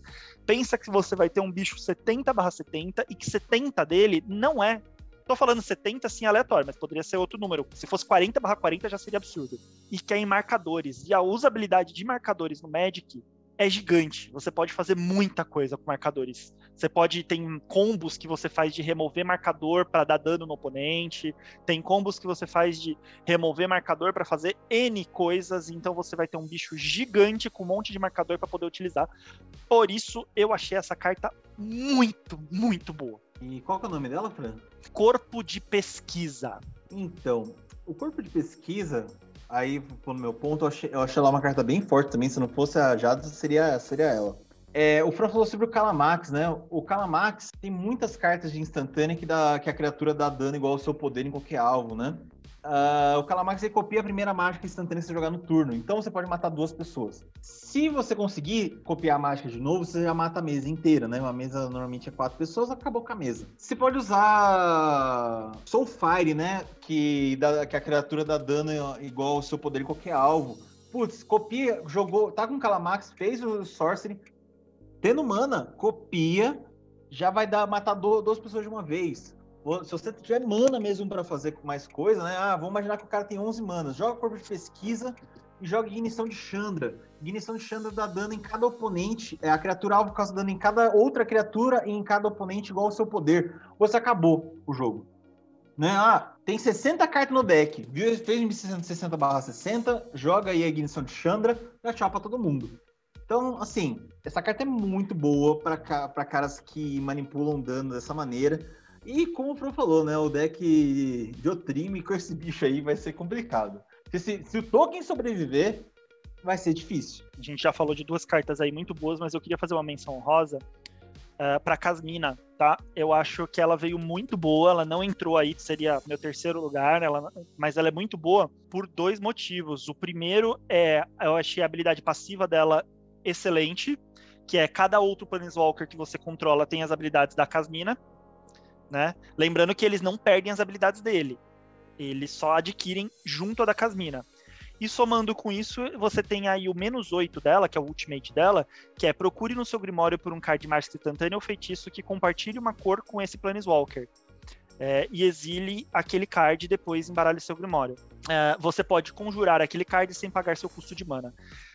Gente, se você tem um deck Super Friends, um deck aí de planinautas, você vai montar um deck, bota Casmina, lembra que se você tiver qualquer. Se você tiver uma tracha, isso ficou absurdo na tracha. Pensa que qualquer Planeswalker que você coloca em jogo vai ter essa habilidade. Se ele chegar a oito marcadores, você pode buscar qualquer carta no seu deck e jogar sem pagar o custo. Mas ela por si só, você podendo buscar só azul e verde já é boa.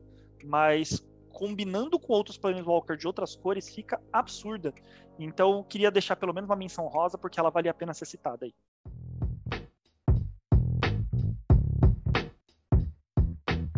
Bem, já que o Fran me convidou a falar a carta Quandrix, eu vou me convidar para falar a próxima carta, né? Da próxima faculdade aí, que é a faculdade de Platinopena, né? Que é, que é a Silver Quill.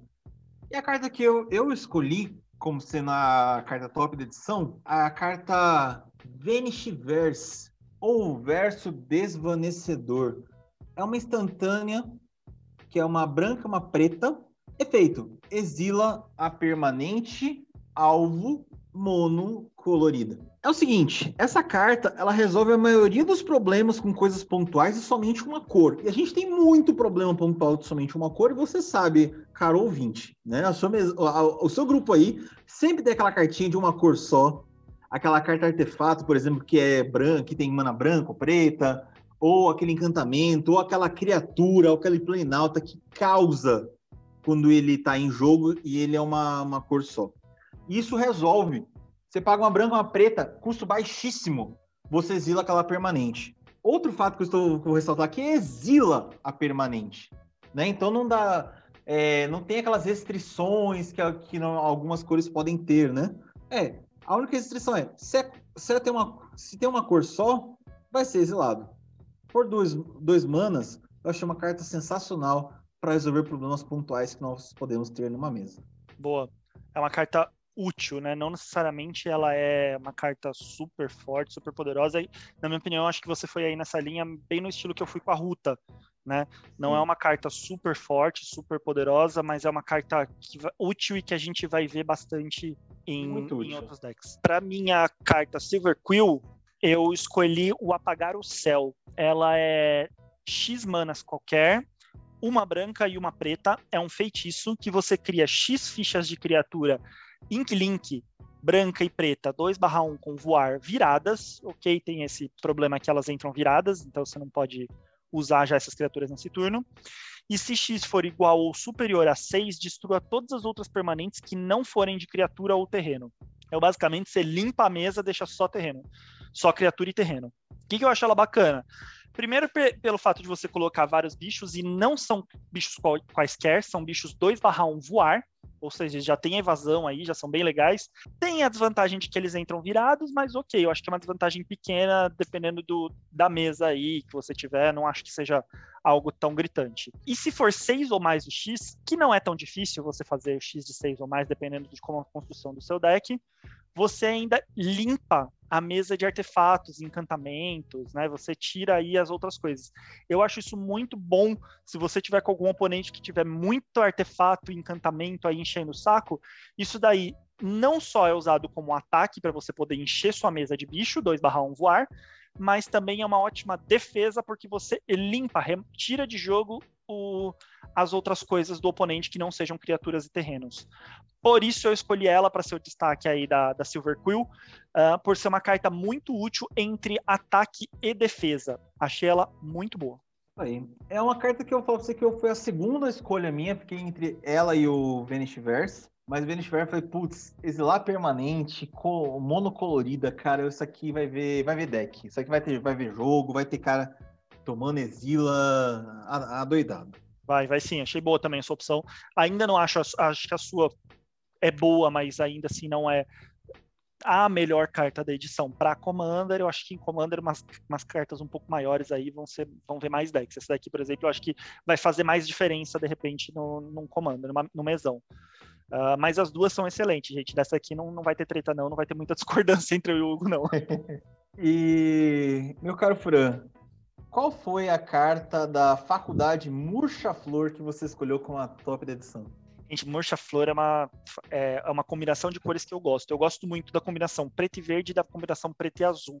É, gosto bastante. Então, confesso que eu fiquei bastante dúvida. Eu tive, eu separei acho que umas cinco ou seis cartas para daí escolher a que eu queria falar.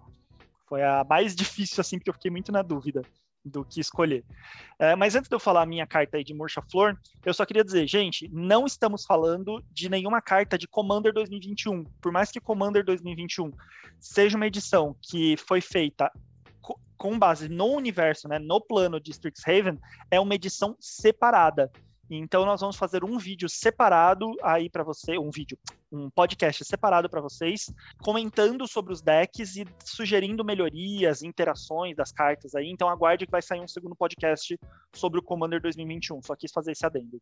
Aí, logo menos vamos, vamos celebrar também Commander 21, né? Isso aí. E daí, quem eu escolhi para ser a, a melhor carta de Murcha Flor foi o chefão da casa, o Beledros Murcha Flor. Ele é um dragão ancião, lendário. Sete mana, sendo cinco qualquer, uma preta e uma verde, então ele é carinho. Ele é. Não é barato para entrar na mesa. 4-4 voar. no início da sua manutenção, cria uma ficha de criatura peste, preto e verde, 1/1 com quando essa criatura morre, você ganha um ponto de vida. Ele tem uma segunda habilidade que é pague 10 pontos de vida, desvire todos os terrenos que você controla, ative somente uma vez a cada turno. Confesso que eu fiquei muito na dúvida se eu ia colocar ele por causa do custo dele, eu achei ele muito pesado. Mas ainda assim, eu falei assim, não, eu vou ter que colocar ele mesmo, porque ele dá pra gente uma interação nova, né? Como eu falei, eu gostei da, da edição em si, porque ela deu algumas interações novas para a gente de decks. Em geral, deck verde e preto, a gente tinha aí uma coisa muito de destruição, de sacrifício, de volta de, do, do, do, do cemitério para o jogo, né? É, agora ele reforçou uma mecânica que já existia no verde preto, ele trouxe uma possibilidade muito mais forte disso, que é você lidar com vida. Você tem um deck que ganha vida. Então eu acho que ele tem umas interações muito legais com a Savra, a rainha Golgari, ele tem interações muito legais com cartas que você vai sacrificando e dando dano no oponente.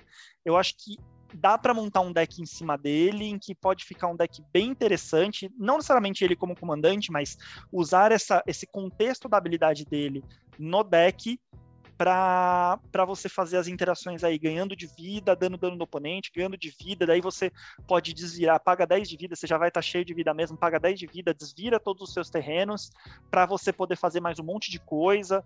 É, verde tem, tem disso, tem a musa nascida da semente, né? Tem outras coisas que faz você desvirar, então você pode montar um deck que você joga muitas vezes num turno só, né? Muitas coisas num turno só. Então, por isso, pela essa nova cara que ele tá dando aí pro verde e preto, eu achei que seria justo colocar ele como destaque da cor verde preta. Sim, não, ele é bem interessante pelo fato de você desvirar seus terrenos pagando 10 pontos de vida. Ele faz token para você que você ganha vida, né? Como o próprio ele ajuda. Mas essa, essa habilidade no Commander para pagar 10 de vida e zerar todos os seus terrenos, todo mundo sabe a dor de cabeça que é quando o cara tapou tudo, você pensou, ah, não vai, não vai ter mais nada para ele fazer. O cara vai lá e desvira os terrenos todos que ele tem. Isso aí é muito complicado, né? Quem, quem já tomou, por exemplo, a espada de banquete fome sabe o quanto que é retardado você desvirar os terrenos, né? desvirar os terrenos e o cara fazer tudo de novo. Bem, só, só que essa não foi a minha carta. Mesmo sendo tão boa, não foi a minha carta. Hum. A, a minha carta, na verdade, antes de falar a minha carta, eu vou falar uma menção rosa, porque eu acho que essa carta é uma aposta para mim, a menção rosa. Eu acho que ela vai ver o jogo em alguns decks, né? Que é comandar a infinitude. Ela é uma qualquer, três pretas e três verdes. Efeito. Troca a mão pelo cemitério, depois exila a comandar a infinitude. Cara, deck que fica jogando coisa no grave, para depois ficar buscando. Tem uma carta dessa que você troca a mão pelo cemitério, eu acho que é muito complicado. Né? Eu teria que estudar um pouco melhor as interações que poderiam acontecer, né? Ver, ver gameplay com ela caindo na mesa, mas eu não vejo coisa boa acontecendo para os oponentes quando, quando um cara trocar a mão pelo cemitério. Fora com efeito novo no Magic, tá? Não tem carta de, com esse efeito ainda, até onde eu sei, que você troca a mão pelo cemitério. Mas vamos lá. A minha carta mesmo, né? Agora já que eu peguei a, a Silver Quill, foi meio que pro ramo Silver não, né? o ramo da destruição, né? o ramo da eliminação de coisas chatas. Ah, que você vai falar, eu queria dizer ela como menção honrosa. Eu já sei até o que você vai falar e eu ia dizer ela como minha menção honrosa. Bem, uh, então a sua carta que é menção honrosa e minha top da edição é o Ritual da Ceifa. Esse mesmo. O Ritual da Ceifa é um feitiço que é duas qualquer, uma preta e uma verde, Destrua todos os permanentes que não sejam de terreno, com valor de mana igual ou inferior a 2. Adicione uma preta e uma verde para cada permanente destruída dessa forma. Cara, é um board wipe de coisa pequena, né, para começar, que te recompensa. Quer dizer, se tinha quatro permanentes da... de custo 2 ou menos na mesa, que não seja no terreno, você ganha quatro manas. Você jogou por custo zero esse negócio. Né? Então isso é ideal para jogar com mesa cheia de token. É... Ah, o cara tem um deck de token, o cara tem 15 token na mesa. Joga ritual da Seifa, quebra ritual da... quebra os bichos do cara, gerou 15 mana, joga uma Big Spell grande aí, tipo um Torment of Hellfire, né, em, em troca. Ou qualquer coisa grande na, nas cores verde e preta aí que vai dar dor de cabeça para os colegas. Ou vários spells para substituir aí a mesa e deixar todo mundo apavorado. Então, esse é um dos motivos, né? Você é beneficiado pela destruição E eu acho ela muito boa também, vai ser muito boa também em decks baseados em sacrifício das cores BG, né? Como Meren, não é necessariamente BG, BGs, né? Tem vermelho também, mas o Corvold, o Grismold e o Pé de Limo. Esses caras que se beneficiam de sacrifícios em excesso, você joga o Ritual da Ceifa, cara, dependendo da função, ele ganha, você ganha um jogo nessa daí, né? Ou você vai gerar mana suficiente para jogar algo que faça ganhar o jogo. É isso que eu ia falar. Essa carta não necessariamente é boa para dar hate no deck do oponente. Não necessariamente você vai usar ela para tirar as coisas do oponente. Às vezes vale a pena você dar porque ela é um negócio de quatro manas. Então, se você for um deck que você cria muito token, o Grismold, por exemplo, ou a, o Pé de Limo, você cria muito token. Então você dá isso para você matar todos os seus tokens e daí você tem, é, é, basicamente com quatro manas você gera o quanto de mana você tiver de token é, ou, e daí você ainda pega coisas do oponente aí, na, na, tipo, o Sol Ring do oponente, né? As pedras de manocinetes do oponente aí que ele tiver. Então eu achei essa carta fortíssima também. Eu só não falei ela. É, eu só, te juro, Hugo, ela foi a que eu fiquei mais na dúvida, ela é minha segunda opção. Eu só não falei ela porque eu, eu falei assim, não, nas nossas mesas elas fariam bastante diferença, porque a gente tem muito deck aqui na, no nosso grupo de pessoas que fazem ou deck com muita mana ou com muita pedra de mana barata. É, e daí eu não sei se nas mesas da galera aí afora a galera tem tanta coisa de custo barato por aí, ou se a galera joga mais com Big Spell. Então, por isso eu falei assim, nossa, para nossa mesa aqui essa carta é excelente, mas eu não sei se para a galera mundo afora aí ela é tão boa assim. Então, por isso só é que eu troquei ela pelo Beledros. Se não, gente, essa carta, se sua, sua mesa aí de jogo, se a sua galera é igual a nossa, que faz bastante pedra de mana pequena, bastante criatura, tokenzinho, criatura baixa, usa essa carta porque eu não tenho nem palavras para ela. É, pessoal, então vamos aproveitar, né? Se, você, se, se, a sua mesa usa muito token também, que nem a nossa, né? Ou coisinhas de custo baixo, comenta aí, vá lá nos comentários e comenta com a gente aí porque na nossa, na, na, nossa mesa, isso é retardado. Tá? Você. Eu tenho deck de, de Series que normalmente tem, fica, é, dependendo da situação, tem 24 tokens na mesa. O cara me dá o ritual da cefa, eu quebrei a cara e o cara fez 24 manas. Né? Dá pra esgotar a mão, dá pra fazer miséria com isso aí, né? Então comenta lá. Que que você, como é que é a mesa de vocês? Será não, que isso aí é bom ou não? Eu só vou falar pra galera os decks da, da nossa turma, tá? A gente tem uma pessoa que tem um deck de Sai, que ou seja, faz tóptero pra caramba e faz um monte de pedra de mana. A gente tem você com Xiris, a gente tem deck de Goblin, a gente tem deck de Corvold, tem deck de Meren, a gente tem deck de Fada da, da Lela, a gente tem deck de Vampiro do, do, Car, do Markov, a gente tem deck. É, cara, a gente tem muito deck de token na nossa mesa, assim, de, que faz bichinho. É, o, tem um amigo nosso que tem o deck do Pilaf, que faz um monte de plantinha. A gente tem. Eu tenho o deck da Meren, que, que faz um monte de planta também, porque tem o Grismold dentro do deck, que faz um monte de Saprofta. O deck do Gave. Tem o deck do Gave. Então, gente, essa carta na nossa mesa faz um estrago. É, então, vamos, vamos, eu acho que é saber de vocês. Mandem depois comentários, porque a gente acha que também tem muita mesa por aí com faz muito token, isso aqui vai arrebentar, cara. E depois de, gera mana roda e depois joga aquela marcha que estraga a alegria de todo mundo. Bem, então depois da gente falar da, das faculdades, né? A gente agora vai falar da nossa carta monocolorida, né? Já que a gente fez inversão hoje, né? Vamos falar qual é a nossa cartinha monocolorida. Eu gostaria que o Fran falasse qual é a carta monocolor que ele escolheu como a melhor carta da edição. Bom, gente, não poderia deixar de ser uma carta preta. Já declarei aí que eu sou um jogador de preto, amo. Mas eu acho que a melhor carta monocolorida que saiu nessa edição foi realmente uma carta preta. Por mais que eu já tenha falado que a Liliana, ela foi nerfada na história né, na lore aí da, da edição ela foi nerfada, a carta dela não foi nerfada, a carta dela é, é bem boa. Seis manas, Planina Alta, quatro qualquer e duas pretas, professora Onyx. Uh, ela entra com cinco marcadores de lealdade. Ela tem Magifício, então toda vez que você conjurar uma mágica instantânea ou copiar essa mágica instantânea ou feitiço, cada oponente perde dois pontos de vida e você ganha dois pontos de vida. Não é um oponente alvo, é cada oponente. Muito bem, habilidade de mais um dela. Você perde um ponto de vida e olha os três cards do topo do seu grimório e coloca um deles na sua mão e o restante no seu cemitério. Então, assim, é excelente. Você vai dar um, um tutorzinho ali no topo toda vez, perde um ponto de vida? Perde. Mas você vai dar um grau certeiro ali entre os três do topo. E o restante está no cemitério. Lembrando que é um deck preto, né, gente? cemitério é uma extensão do deck. Então, tá no cemitério é a mesma coisa que nada para deck preto. No entanto, dentre as três do topo, você vai pegar para sua mão a mais útil. Então, por exemplo, um deck de Reanimate, isso é excelente.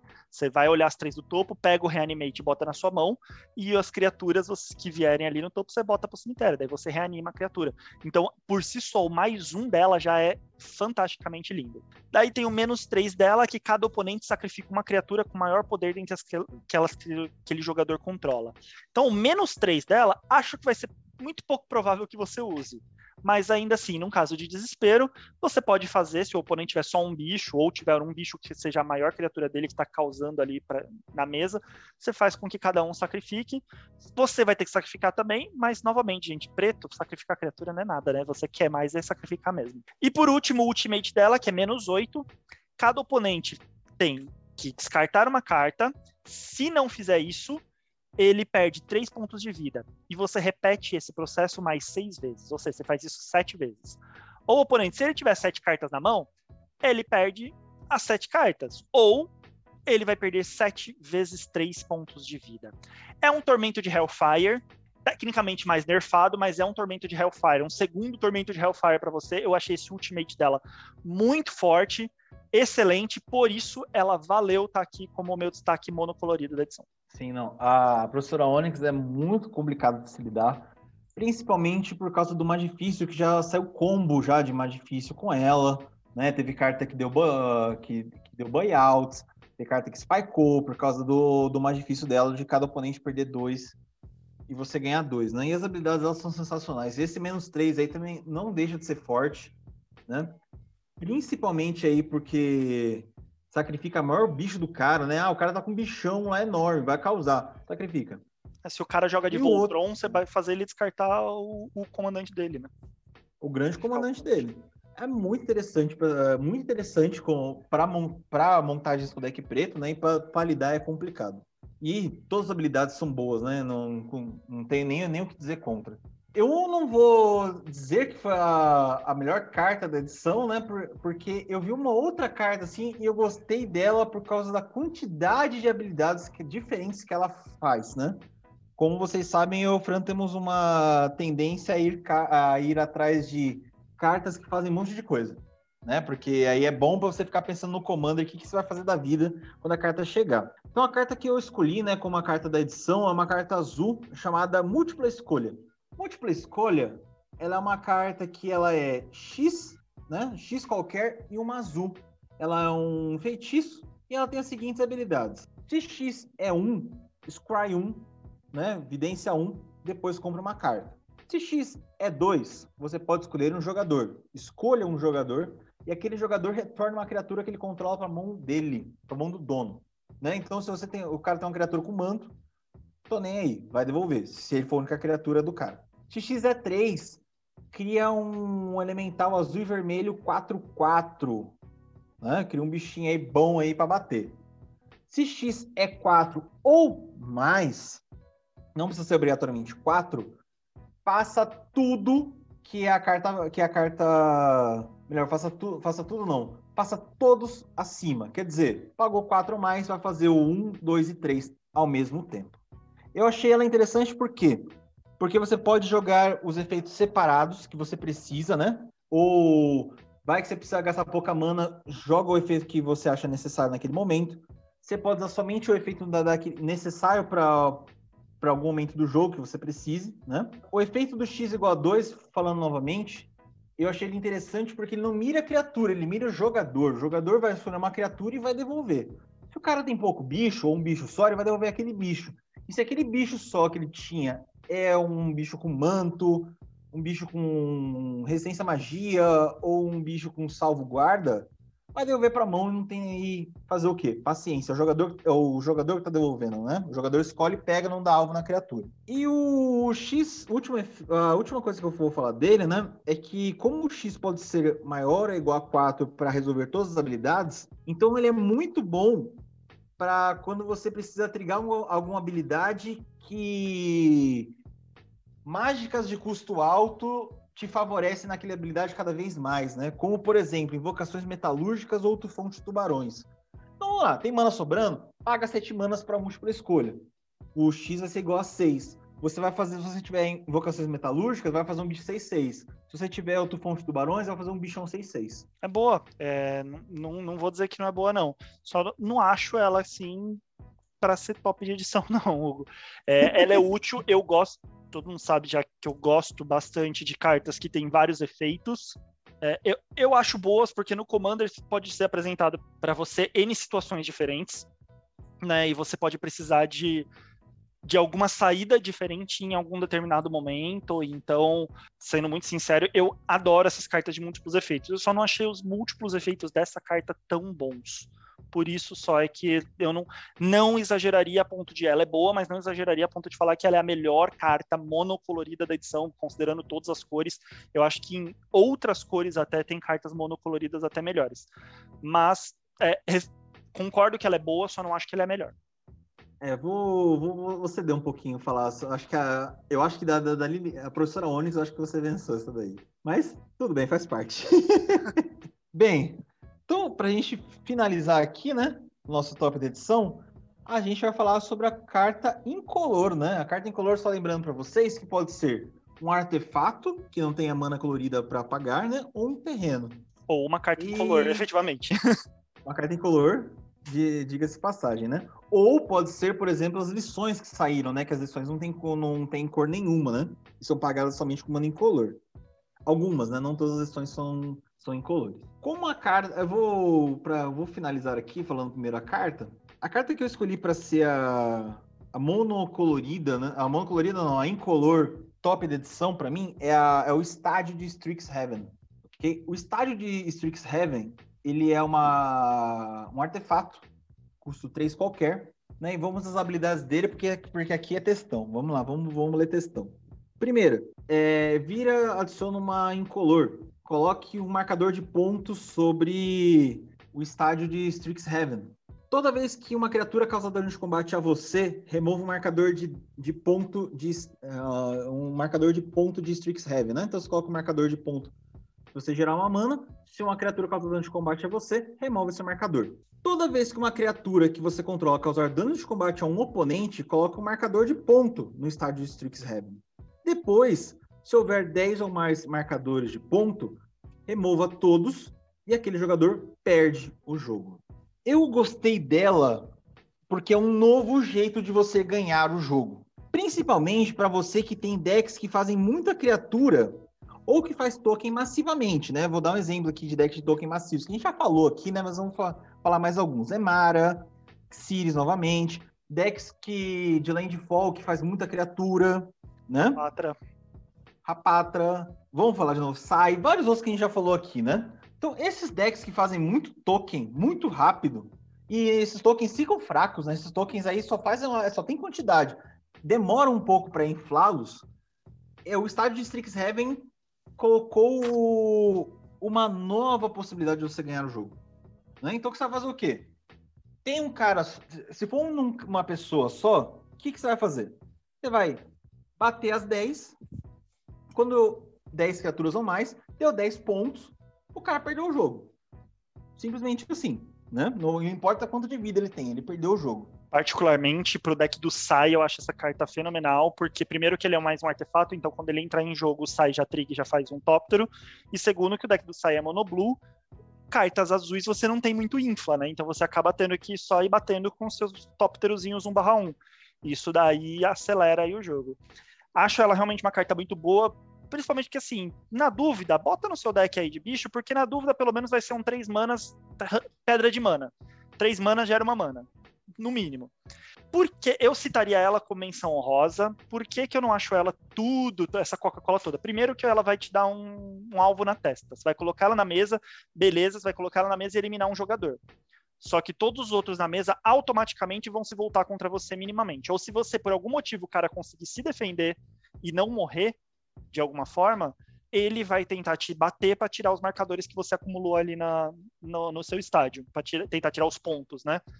Então, não acho que seja essa Coca-Cola toda por esses dois motivos. Terceiro, que para deck com verde, por exemplo, você falou até da Ciris, da Rapatra, etc. Acho justo, eu colocaria no deck, mas não acho essa Coca-Cola toda, porque assim, é mais fácil às vezes você rampar e bater. É, rampar não, você é, bufar suas criaturas e bater com elas infladas do que usar isso, sendo muito sincero. Eu acho que acaba sendo um pouco redundante no deck. Então, assim, é uma carta boa, eu falaria como é menção honrosa. Seria, de repente, a minha carta incolor favorita se não tivesse a outra que eu vou falar. Ela é boa, mas não acho tudo isso por esses motivos que eu falei. Porque a que eu vou falar é simplesmente, gente, eu vou falar para vocês a nova carta que é a nova Staple de Commander que vai estar tá em tudo quanto é deck. Posso quebrar a cara? Posso, mas escreve o que eu tô falando, gente. Daqui a pouco essa carta vai estar tá em todos os decks. Da mesma tá gravado, forma, tá gravado, tá gravado. Da mesma forma com que hoje o Dízimo Sufocante, que é aquele encantamento branco, está em todos os decks com branco. Da mesma forma com que Estudo Rístico está em todos os decks com azuis. Da mesma forma com que o. Eu esqueci o nome daquele goblinzinho que faz, faz é, tesouro para todos os artefatos da mesa. Extorsionista das docas. Extorsionistas das docas. Da mesma forma com que extorsionistas das docas está em todos os decks vermelhos.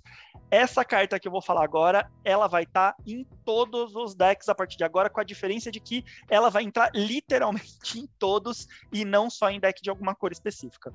Que é ninguém mais, ninguém menos que o Arcaico Errante. Ele é uma carta modal, dos dois lados ele é incolor, então por isso que ele tá na minha lista, que eu tinha falado que eu não tinha usado carta com cores diferentes né, em cada lado modal.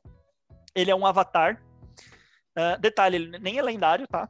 Ele é 5 manas, achei relativamente barato pro efeito que ele tem, 4/4, então, ou seja, tem um corpo bom, ele ainda pode bater se você quiser. A habilidade dele, da parte da frente do avatar, é toda vez que um oponente conjura uma mágica instantânea ou feitiço, esse oponente precisa pagar dois. Se ele que é a mesma coisa do dízimo sufocante, que o cara tem que pagar senão você busca, senão você, você faz tesouro, que é a mesma coisa do, do estudo rígico, que se o cara não pagar, você dá draw. A diferença só é que esse daqui, se o cara não pagar os dois a mais, você faz uma cópia daquela mágica instantânea ou feitiço que ele tá fazendo e pode dar um novo alvo para essa cópia. Galera, fala sério. No, numa edição que tem essa carta como incolor, não dá para falar que o estádio é a melhor embora o estágio seja bom, mas essa carta é a staple de Commander. de verdade.